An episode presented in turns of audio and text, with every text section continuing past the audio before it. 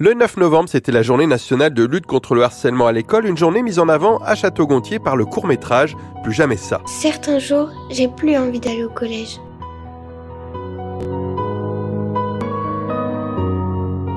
Parce que je sais ce qui m'attend là-bas.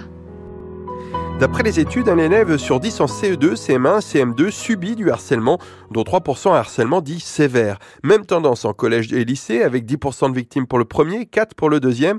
Au total, ce sont donc 700 000 élèves harcelés chaque année.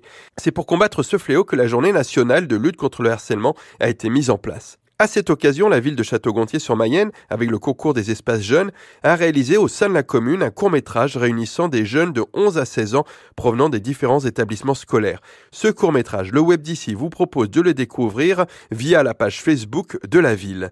Les jeunes ont écrit le scénario, choisi les lieux de la vie pour le tournage, puis joué dedans. C'est ainsi que l'on découvre l'histoire d'une jeune fille harcelée et le combat qu'elle mène tous les jours au sein de son école. Quand j'en ai trop marre, je pars me cacher pour être enfin tranquille. Et je craque.